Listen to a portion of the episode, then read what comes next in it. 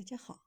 欢迎收听历史老师讲机器人，向孩子参加机器人竞赛、创意编程、创客竞赛的辅导，找历史老师。今天给大家分享的是数据中心的能耗焦虑，液冷技术能解吗？在《碟中谍五》中有这样一个场景：一座位于摩洛哥的数据中心被直接泡在水里。为了让技术支持通过一个需要步态识别的走廊，阿汤哥纵身一跃，跳入漩涡当中，顺着水流被推入计算机中枢，从而黑掉了安保系统。这部电影上映是二零一五年，场景看似科幻，但其实就在同一年，已经有团队开始进行静默式液冷技术的概念验证。所谓静默式液冷，就是在布满密密麻麻红黄色线头的服务器浸泡在水一样的液体里。只是这样的液体并不是普通的水，而是特殊的绝缘冷却液。服务器中心运算产生的热量被冷却液吸收后，再进行外循环冷却。数据中心的能耗大致由通讯及网络设备、供电配电系统、照明辅助设备和冷却系统组成。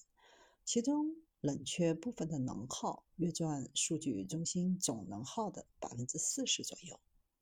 以往，由于风冷成本低、部署简单，一直被广泛的使用。近年来，随着高密度计算的兴起，芯片、服务器性能、单机柜功率的密度持续提升，静默式液冷受到青睐。尤其2022年2月，我国东数西算工程正式全面启动，提出三个发展方向：绿色节能、算力调度、安全可靠。绿色节能被放在了优先位置。无论从政策角度、市场需求还是技术成熟度，都标志着数据中心进入液冷时代。数据中心的火热，但能耗隐患不容忽视。谈到算力的增长，有一组非常直观的数据可以来看一看。一九九二年，全球每天产生的数据有一百 GB。但现在这个数字已经达到了当时的一百零五亿倍。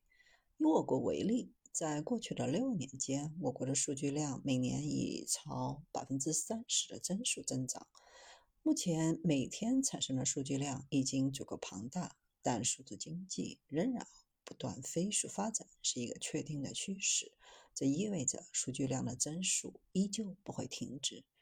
未来对算力的需求会越来越容易满足，而且会创造出更多无法想象的黑科技，甚至是一个完全类比真实世界的元宇宙世界。按此势头发展下去，未来的数据中心产业对于数据的消耗可能会脱离控制。我国2022年总能耗突破两千亿千瓦时。到二零三零年，预计将突破四千亿千瓦时，占全社会用电量的比重达百分之三点七。以二零二零年三峡全年总发电站一千一百一十八亿千瓦时来计算，需要两个三峡发电站才能够满足数据中心整年的消耗。在算力正在重塑产业格局的机遇面前，数据中心是无法拒绝的刚需。为数不多的选择，在提高算力效率、降低能耗，能否找到新的散热方案，逐渐成为上下游必须应对的课题。传统散热方案以风冷为主，以空气作为冷媒，把服务器主板、CPU 散发的热量传递给散热器模块。再利用风扇或空调制冷等方式将热量吹走，这是散热系统消耗数据中心近半电力的主要原因。当 PUE 值被严格限定，绿色计算渐渐深入人心。上世纪八十年代就开始尝试的液冷技术，迅速成为大家的新焦点。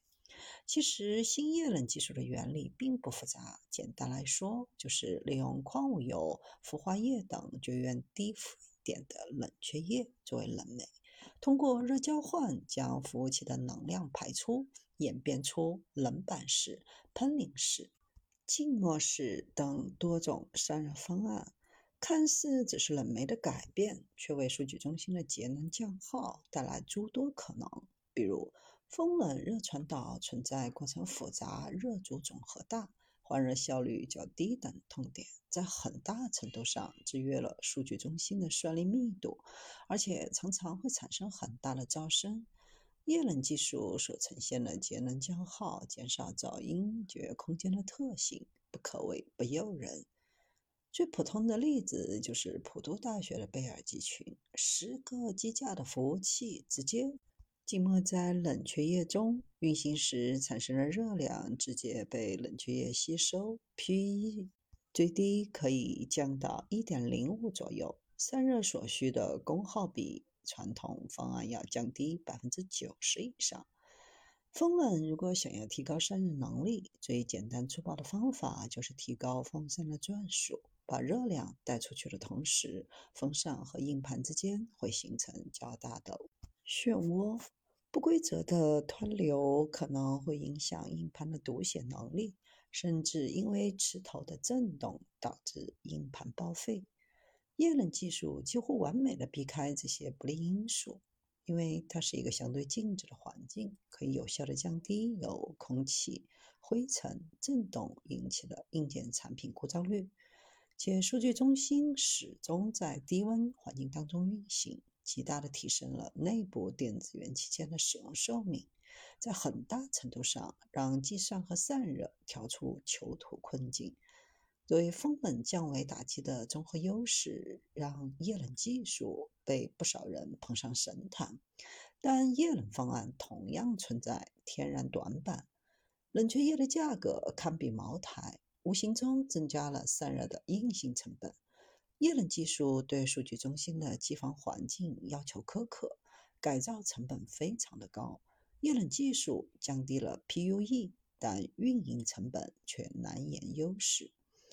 液冷是各种散热方案中的翘楚，但也需要考虑到现实的考量。数据中心静默式液冷技术的发展迅速，优势显而易见，能突破散热的瓶颈，实现更优能效比。但真正使用的企业并不多，即使是在数据中心领域有着非常大技术投资的互联网巨头，也没有真正规模化应用这项技术。这意味着静默式液冷技术的研发就像行走在无人区，前面没有领路人。很多方向都需要摸索，就不得不面临技术难度、成本偏高、缺乏标准化，还有腐蚀漏液等问题。不导电的液体有很多种，哪种液体能够满足长期的眼镜和长期的使用？设备放在液体中是否能够长期稳定工作？如何运维等等？